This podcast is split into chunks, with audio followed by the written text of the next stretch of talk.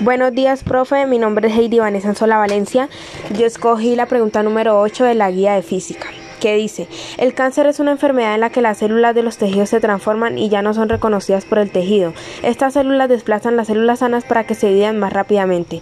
En los exámenes que se realizan para diagnosticar el cáncer no se usan los rayos X o los rayos Y. ¿Cuál sería una consecuencia negativa de diagnosticar el cáncer con rayos X o Y? A. La generación de más células cancerígenas por la posibilidad de alterar su material genético. B. La reducción de las células del tejido canceroso por la posibilidad de dañar los organelos y membranas celulares. C. La generación de muerte celular en los tejidos por el aluminio que se usa como barrera de protección. D. La reducción del tejido canceroso por la posibilidad de transformar las células cancerosas en células normales.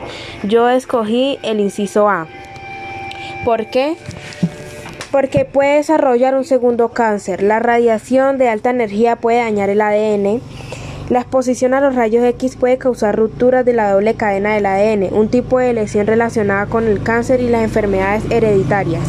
Un pequeño aumento en la posibilidad de que una persona expuesta a rayos X desarrolle cáncer posteriormente en su vida.